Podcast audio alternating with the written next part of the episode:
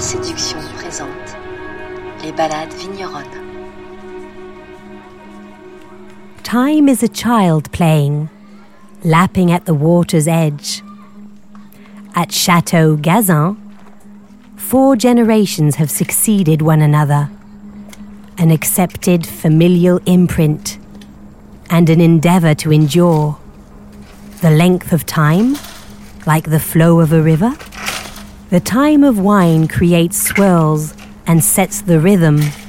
Follow its movements, allegro, presto, largo, with great gusto.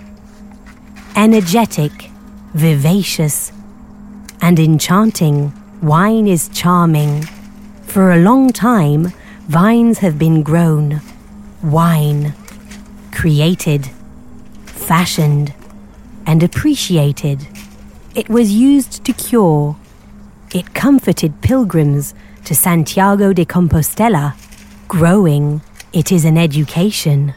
It needs to be learned and passed on.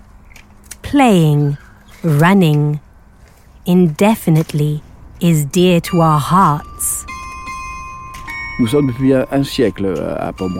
We have been present in Pomerol for a century, and we're going to try and make sure this continues as long as possible, despite the hazards that we may all encounter today. We are lucky enough to be in Pomerol and the major appellation areas, which for me are Saint-Emilion, Saint-Julien, Saint-Estèphe, etc., etc. All this makes it possible to produce very beautiful products and earn our living from them. I'm called Nicolas de Bailliencourt.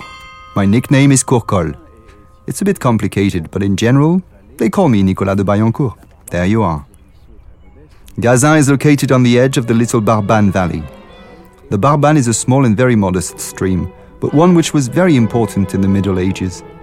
Gazin, in Pomerol, was in the region where the Languedoc dialect was spoken, and on the other side of the Barbanne, Lalande de Pomerol, it was the Languedoil dialect.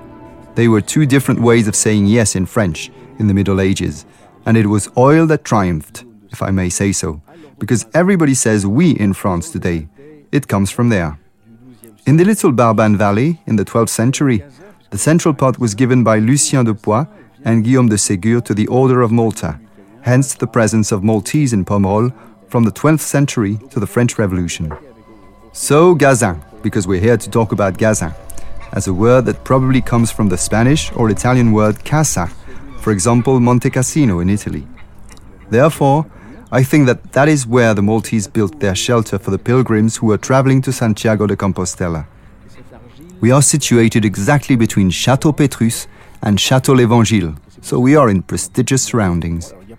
This plateau is interesting because there really is a lot of clay in the subsoil, and this clay makes the subsoil cool, which is perfect for Merlot grapes. That is why we have plenty of Merlot in Pomerol. Not just here, but throughout the rest of the appellation area as well. But here there is especially plenty of clay, with some gravelly surface soil. But this clay makes it possible to produce wines that are sometimes 100% Merlot, which enables us to make wines with plenty of subtlety and elegance, the hallmark of Bordeaux. It is essential to maintain this style.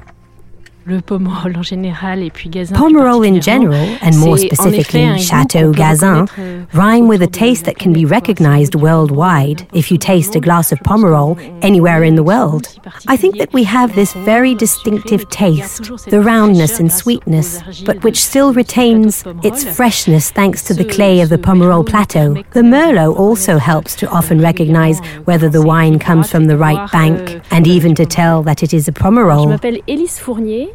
I'm called Élise Fournier. I'm Nicholas's niece and the daughter of Christophe. Each vintage is like a new child, and as a result, has its own little personality that is different each time, even if it does indeed belong to the same family. It is important to respect the vintage and not to force nature. There are years that are naturally superb, others a little less so, but they still produce interesting wines. It also teaches you to wait for the great vintages that deserve to age. For me, I think it's necessary, if you can, to allow 8 or 10 years before starting to taste it. That would be about right. A huge amount of progress has been made in terms of techniques. It's true. Today we all make wines that are much better than previously. But the wine is still the fruit of the vine, and that's what needs to be respected first and foremost. The terroir speaks for itself.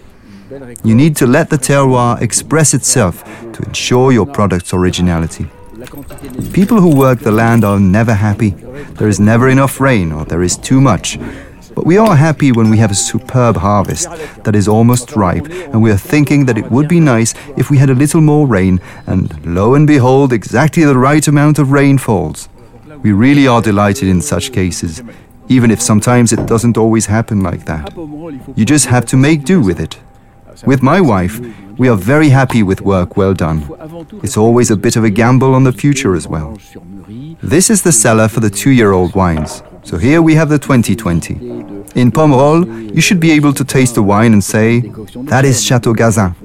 That does not mean that it's better or worse, just that it is Chateau Gazin. So, first and foremost, we have to respect this style by avoiding harvests that are too ripe, by avoiding over extraction, by avoiding a wine that is too woody.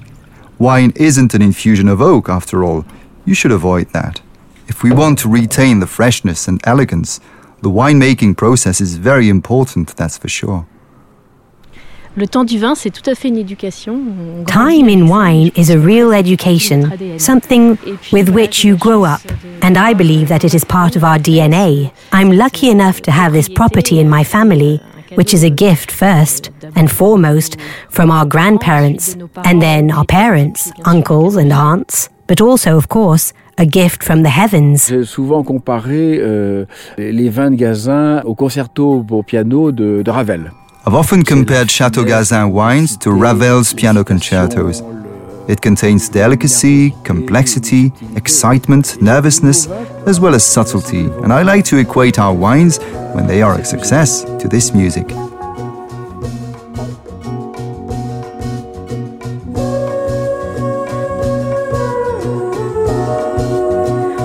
The senses are awake, listening to the sound of time, songs from the land and the babbling of the wine. Hear the organized murmur, tinkling, and its swirling fluid producing a kind of magic. Listen and be taken in by beauty thus composed.